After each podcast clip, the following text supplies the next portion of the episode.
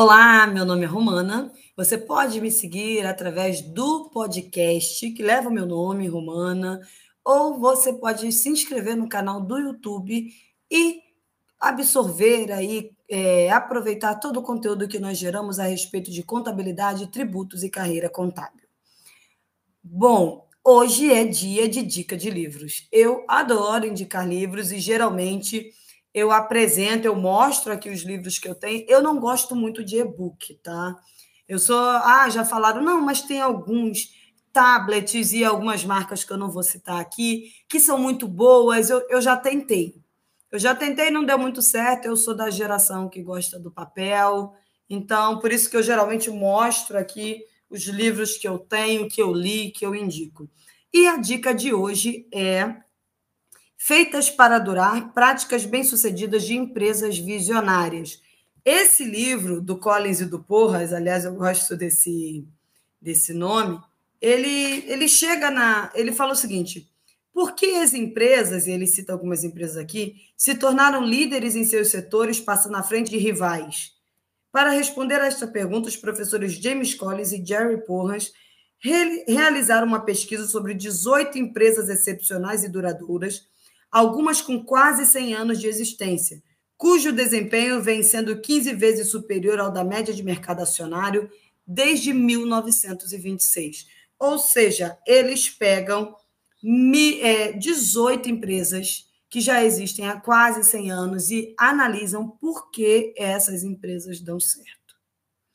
É muito interessante. Primeiro, se você é um empreendedor, você quer saber é, como fazer a sua empresa durar.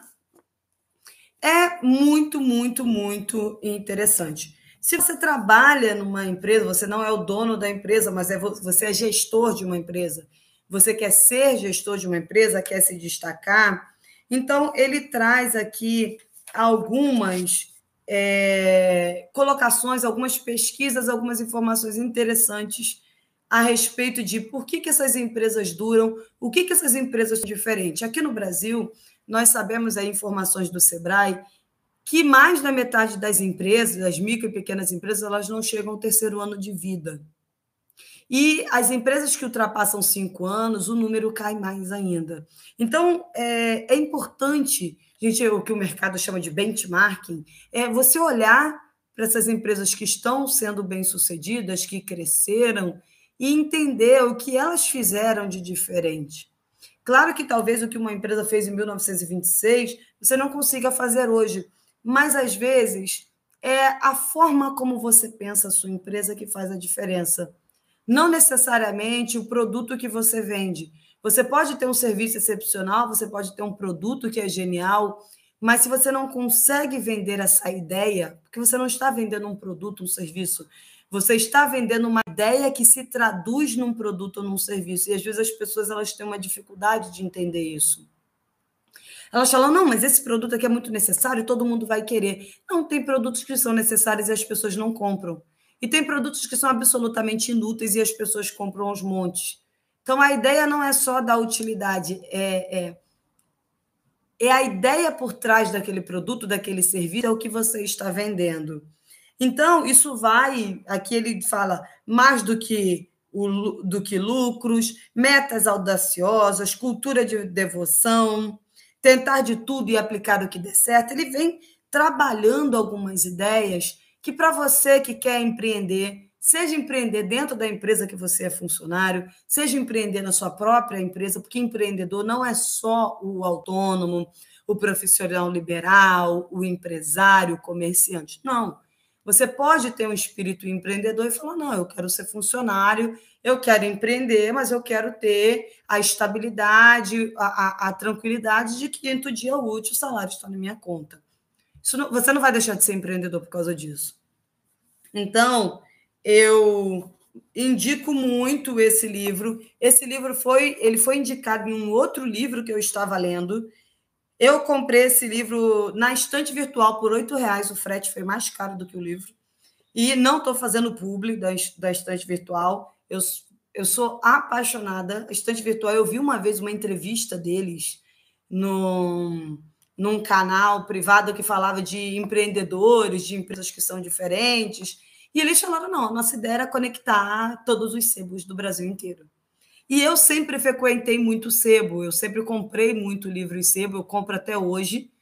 É, eu tenho alguns, eu falo do Rio de Janeiro, então eu tenho alguns que são meus favoritos no Rio de Janeiro, mas o estante virtual ele te expande para o Brasil inteiro. Então eu acho fantástico, às vezes, quando eu compro um livro e ele vem do Rio Grande do Norte, e eu falo, nossa, eu estou comprando de um sebo do Rio Grande do Norte, e esse site me permitiu ter esse contato, ter essa troca, ter acesso a esse livro. Então é, é maravilhoso. A ideia foi genial. Então, eu indico para você, esse é um livro grande, tá? Para mim, ele é grande, ele tem aqui quase 400 páginas, mas é um livro que vai te fazer pensar. Você precisa, a gente precisa, é, a técnica, tá? Ela é muito importante. Você saber contabilidade, saber calcular tributos, é, é fundamental, é importante, mas eu acredito que antes da técnica vem o pensar. E para desenvolver o pensamento crítico, uma das é, uma das tarefas que eu acredito que desenvolve o pensamento crítico, que vai te fazer pensar diferente, que vai te fazer pensar melhor, é a leitura. Então, eu indico aqui no meu canal, eu indico no podcast vários livros, alguns técnicos relacionados à contabilidade, outros que não são, porque eu acredito que a gente pode desenvolver, amadurecer o nosso pensamento enquanto profissional, enquanto cidadãos, enquanto seres humanos. Então, essa é a dica de hoje. Gostei muito do livro, gostei muito do livro. É, recomendo, tá? Recomendo, leia aos poucos. Se você acha que 400 páginas é muito, pode ficar cansativo, alterne com outro livro que você esteja lendo. Você não precisa ler um livro de cada vez. Você pode ler dois, vai alternando ao longo da semana dois livros, e quando você vê, você já terminou. Outra dica que eu dou não é bem de leitura, é, quando eu leio e eu acho a leitura muito interessante, eu anoto algumas frases que eu julguei interessante ou alguns pensamentos que me vieram durante a leitura. Então, algumas conexões que eu faço. Eu vou lendo o texto, eu vou tendo alguns pensamentos e eu faço esse exercício de anotar. Então, eu convido você também a fazer esse exercício, porque depois você vai ler o que você escreveu e você vai ficar surpreso com, que, com o nível de pensamento, de raciocínio que você chegou. É, é um exercício interessante. Eu desafio você a fazer esse exercício. No mais, muito obrigada. Se inscreva no nosso canal do YouTube, se inscreva, siga a gente no podcast, siga no, no LinkedIn, t.romana, no Instagram, romana.rio, no Twitter, romana rio. Muito obrigada pelo seu tempo, pela sua atenção e até breve.